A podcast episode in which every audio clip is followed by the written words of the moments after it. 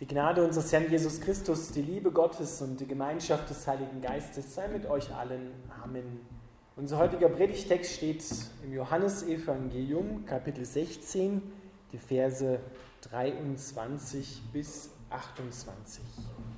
Ihr könnt den Text da hinten mitlesen. Wenn es soweit ist, werdet ihr mich um nichts mehr bitten müssen. Ich versichere euch, dann könnt ihr selbst zum Vater gehen und ihn bitten, und er wird eure Bitte erfüllen, weil ihr in meinem Namen bittet. Bis jetzt habt ihr das nicht getan. Bittet in meinem Namen, und ihr werdet empfangen, dann wird eure Freude vollkommen sein. Bis jetzt habe ich über diese Dinge in Gleichnissen geredet aber es kommt die Zeit, in der das nicht mehr nötig sein wird. Dann werde ich offen mit euch reden und euch alles über den Vater erzählen. Und dann werdet ihr in meinem Namen bitten. Ich sage nicht, dass ich den Vater für euch bitten werde, denn der Vater selbst hat euch lieb, weil ihr mich lieb habt und glaubt, dass ich von Gott ausgegangen bin. Ich kam vom Vater in die Welt und ich werde die Welt verlassen und zum Vater zurückkehren. Lieber Vater im Himmel, wir bitten dich, dass du unser Herz öffnest für dein Wort, für deine Kraft, dass wir in Lobpreis und Gebet überfließen. Amen.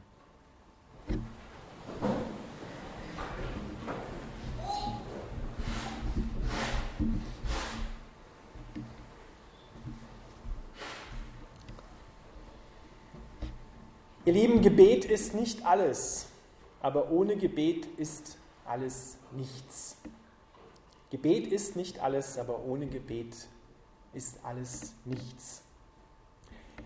Gebet heute am Sonntag, Rogate, das heißt auf Deutsch beten, betet. Gebet ist das Atmen eines Christen. Gebet ist das Atmen der Kirche. Gebet ist das Atmen des Leibes Jesu. Wie gesagt, ohne Gebet ist alles nichts. Jesus lädt seine Jünger, lädt uns, lädt dich ein, in seinem Namen den Vater zu bitten. Warum sollen wir das tun? Damit eure Freude vollkommen ist. Das ist eine wunderbare Verheißung. Damit unsere Freude vollkommen ist, sollen wir den Vater in Jesu Namen bitten. Er selbst hat uns das aufs Herz gelegt und er selbst verheißt den Jüngern, bis jetzt habt ihr das noch nicht getan. Da fragen wir uns, ja, haben wir denn bisher nicht im Namen Jesu gebetet? Wir schon, aber die Jünger damals nicht, weil der Text ist ja vor Ostern, vor Pfingsten den Jüngern gesagt worden, die Worte, die Jesus an seine Jünger richtet, sind vor dieser Zeit passiert. Und der Tag, der hier gemeint ist, an dem sie ihm nichts mehr fragen werden, sondern den Vater selber bitten werden, ist der Ostertag, der Tag der Auferstehung und der Tag von Pfingsten, die Ausgießung des Heiligen Geistes. Weil Paulus schreibt und auch die anderen, die in der Bibel schreiben, schreiben ganz anders über Jesus, reden ganz anders über Jesus, als die Jünger es getan haben, als sie noch mit Jesus vor der Kreuzigung unterwegs waren. Der Heilige Geist ist eine seiner Hauptaufgaben, führt uns in alle Wahrheit. Er macht Jesus groß in uns. Er selber will in dir beten. Der Heilige Geist will in dir beten. Beten soll keine Anstrengung sein, dass uns die Schweißperlen auf die Stirn treten und wir uns Gebet abringen müssen, sondern du brauchst den Heiligen Geist, um neu geboren zu werden, um hineinzukommen in Gottes Königreich und damit er dann das in dir formt, diese Bewegung, die Jesus beschreibt hier, er kommt vom Vater, kommt auf die Welt und geht wieder zum Vater. In diese Bewegung sollen wir einsteigen und sollen mit ihm zum Vater kommen, zum Vater beten, damit unsere Freude vollkommen ist. Warum ist das so wichtig, dass unsere Freude vollkommen ist? Ein paar Verse vor unserem Text sagt Jesus seinen Jüngern, eure Traurigkeit wird in Freude verwandelt werden. All das, was dich hier auf der Welt traurig macht, soll in Freude verwandelt werden.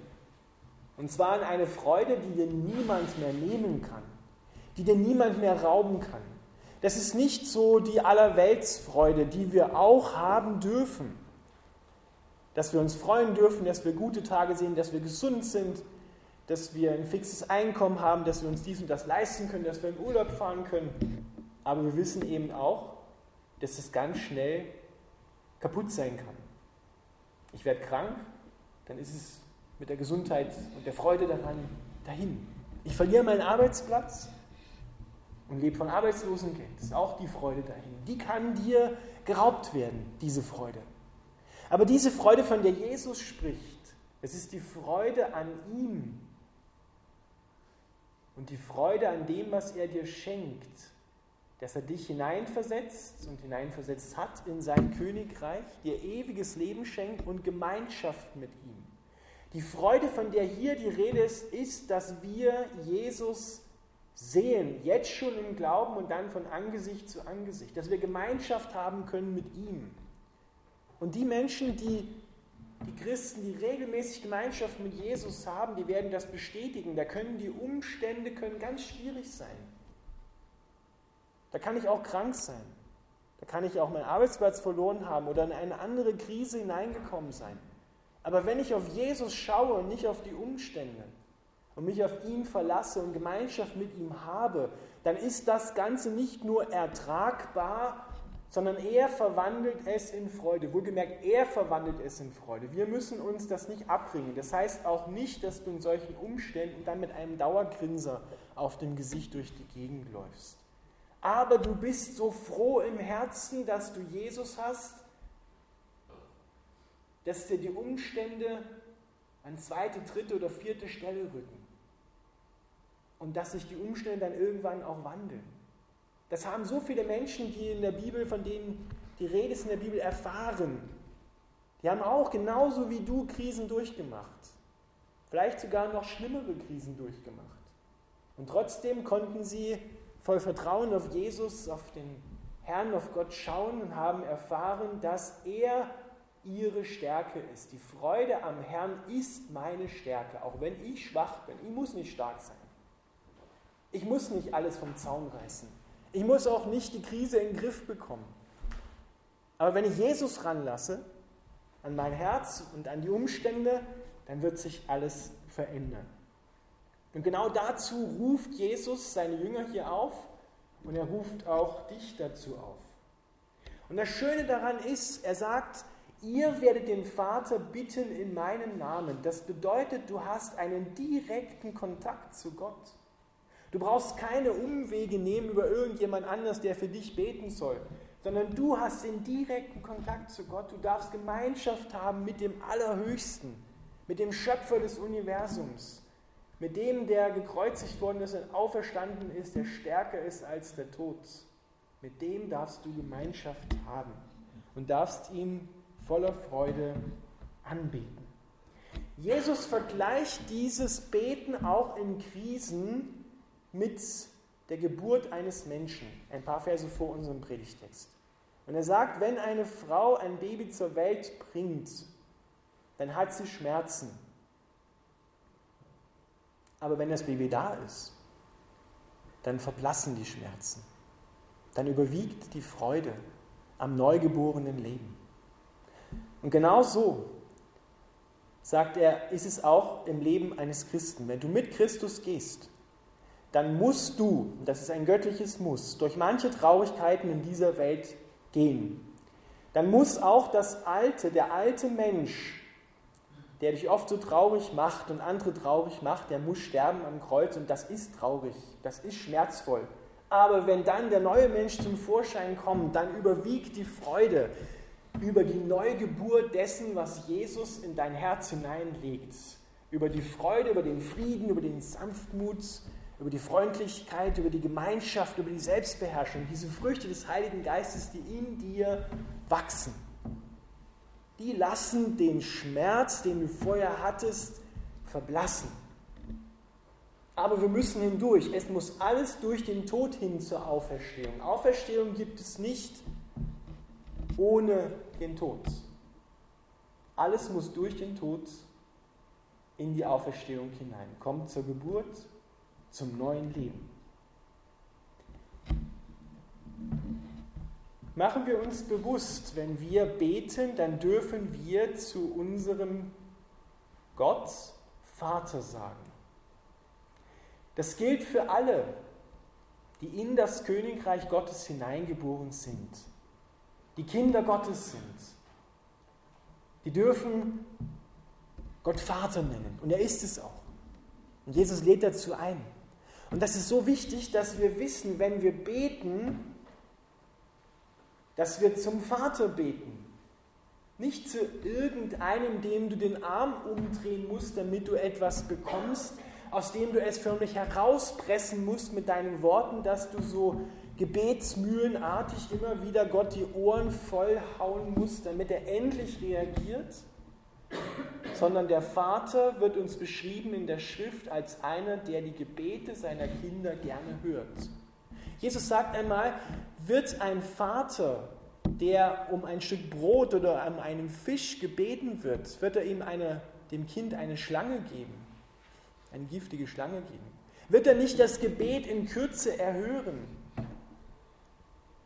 Manchmal ist die Kürze in Klammern gesagt ganz schön lange für uns, weil Gott weiß, welcher Zeitpunkt gut ist und wann er uns was geben muss. Und Gott sei Dank erhört Gott nicht alle Gebete, die wir so selbstsüchtig manchmal beten. Ja? Da ist viel Gnade dahinter. Aber er erhört die Gebete, die nach seinem Herzen sind, die nach seinem Willen sind, die erhört er gerne und zur rechten Zeit. Ich habe erfahren, auch wenn ich es manchmal nicht mehr ausgehalten habe, vielleicht geht es dir auch so, Gott kommt nie zu spät. Manchmal hältst du es nicht mehr aus, aber Gott ist nie zu spät gekommen. Er ist immer im rechten Augenblick gekommen, zur rechten Zeit. Und dann wurde alles anders. Dann wurde alles gut. Und die Freude ließ die Traurigkeit und den Schmerz verblassen. Wenn wir beten, dann beten wir zu dem, der das Universum geschaffen hat, der alle Möglichkeiten hat, der alles kann, der alles weiß, bei dem alles, was unmöglich erscheint, in deinen Augen möglich wird. Zu dem beten wir. Mach dir das bewusst, dass du von dieser Welt hineinversetzt worden bist in das Königreich Gottes. Dass du in einem Reich bist, in dem es einen absolut guten, perfekten Vater gibt, der dich beschenken will. Alles, was mein ist, ist auch dein. Beten wir so, beten wir in dieser Haltung, alles, was meines ist, auch dein? Oder beten wir eher wie der ältere Sohn beim barmherzigen Vater, beim verlorenen Sohn, der gesagt hat, du hast mir, du hast dem, deinem, deinem Sohn, nicht meinem Bruder, sondern deinem Sohn hast du alles gegeben und der hat es mit Huren verbrasst. Aber mir hast du nicht mal eine Ziege gegeben, für ihn geschlachtest du die Hausratsversicherung, das gemästete Kalb. Und ich musste mir alles erarbeiten, so hat er das Gefühl gehabt. Ja? Und er hat seinen Vater als einen knausrigen, als einen geizigen Vater erlebt, der ein hartes Herz hat, bei dem sie alles verdienen muss. Und dabei war dem gar nicht so. Der Vater war total offenherzig, total großzügig. So kann es uns gehen als Christen, dass wir ein falsches Bild von Gott, geprägt natürlich durch unsere Herkunftsgeschichte, haben und dass wir so beten. Dass wir vielleicht sogar so beten, wenn ich bete und dann kommt die Bestätigung oder die Erhörung. Nicht zu sagen, ja siehst du, habe ich es doch gewusst. Der Vater ist nicht gut. Gott ist nicht gut. Sollte Gott gesagt haben, dass ihr nicht essen dürft von diesem einen Baum? Kommt euch das bekannt vor? Er lenkt deinen Blick, Satan lenkt deinen Blick auf den Mangel und zeigt dir nicht die Fülle, weil sie durften von allen Bäumen im Garten essen, aber von diesem einen Baum, nur von diesem einen einzigen Baum unter 100.000, hatte Gott gesagt, von dem dürft ihr nicht essen. Und genau das passiert, wenn wir Gott als geizigen Vater sehen. Dann haben wir ein Mangeldenken. Dann sind wir Waisenkinder. Dann denken wir wie Waisen. Waisen müssen schauen, dass sie etwas abbekommen vom Kuchen. Die müssen immer schauen, dass was übrig bleibt für sie. Die müssen kämpfen, so haben sie den Eindruck. Weil nichts für sie da ist, weil keiner für sie da ist, der für sie eintritt.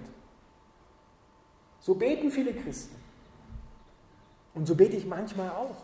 Wenn ich gerade in der Krise bin und nur auf mich schaue, auf meine eigenen Ressourcen schaue, auf meine eigenen Kräfte und nicht weiß, dass da ein Vater ist, der dich überreich beschenken will, zu jeder Zeit In jeder Situation. Es ist so wichtig, dass wir das neu sehen, dass wir unser Gottesbild korrigieren lassen. Dass wir es ablegen und sagen, Vater, ich habe gar nicht gewusst, wie gut du bist. Ich habe gar nicht gewusst, wie, wie reich du bist und dass du mir das alles schon zur Verfügung stellst. Deswegen hat Jesus gesagt, betet in meinem Namen, weil er ist sozusagen der Türöffner zu dem Reich Gottes. Durch ihn hindurch kommen wir zum Vater, sagt Johannes in seinem Evangelium. Jesus sagt, ich bin der Weg, die Wahrheit und das Leben. Niemand kommt zum Vater, denn durch mich. Ich bin die Tür. Durch die müsst ihr eingehen, durch die müsst ihr hereingehen. Betet also zum Vater in Jesu Namen und eure Traurigkeit wird sich verwandeln in Freude, damit eure Freude vollkommen ist. Und die Freude, das ist Jesus selber. Er selber. Und je mehr du Gemeinschaft hast mit Gott, desto leichter wird es dir fallen zu beten. Je weniger Gemeinschaft du mit Gott hast, desto schwieriger wird das Beten. Ich habe gemerkt, wenn ich mir Zeit nehme für Gott, Zeit nehme für Jesus, um Gemeinschaft mit ihm zu haben, dann prägt mich das. Dann lerne ich immer mehr von meinen Umständen, in denen ich bin, die mich oft traurig machen, wegzuschauen, hin auf Jesus. Es geht ja nicht darum, dass er dich unterstützt, sozusagen Jesus das Helferlein, das dich unterstützt, damit du im Leben, im Leben klarkommst sondern er hat gesagt, ohne mich kannst du nichts tun. Ohne mich kannst du nichts tun. Und alles, was du ohne mich tust, ist nichts. Deshalb öffne dein Herz und lass Jesus dort rein. Lass ihn selber das hervorbringen, was dem Vater gefällt. Dazu sendet er den Heiligen Geist, sich selbst um in deinem Leben zu beten. Gib dem Heiligen Geist Freiraum, dass er die Gebete zu Gott schicken kann. Und manchmal ist es nur ein Seufzer, sagt Paulus in seinen Briefen. Der Heilige Geist vertritt uns mit unaussprechlichen Seufzern. Das kann auch ein Gebet sein. Weil wenn du bei Gott bekannt bist, dann müssen es nicht immer wohlgeformte und schon gar nicht wohlgeformte, sondern Worte sein, sondern es reicht auch ein äh, ich kann nicht mehr. Gott hört das, weil er in dir lebt. Er nimmt jede Regung wahr. Glaubst du das? Dass Gott so Obacht gibt auf dich? Jesus sagt einmal, Gott fällt es sogar auf oder er kriegt es mit, wenn ein Spatz tot vom Dach fällt. Wie viel mehr sollte er nicht auf dich acht haben? wo du doch viel mehr wert bist als ein Spatz. Alle Haare auf deinem Haupt, auch wenn es bei den Männern immer weniger werden, sind gezählt. Er weiß es. Und er schaut auf dich und, und will da hineinkommen, will mit dir das gemeinsam durchstehen. Bleib nicht dabei stehen, dass du alles mit dir selber abmachst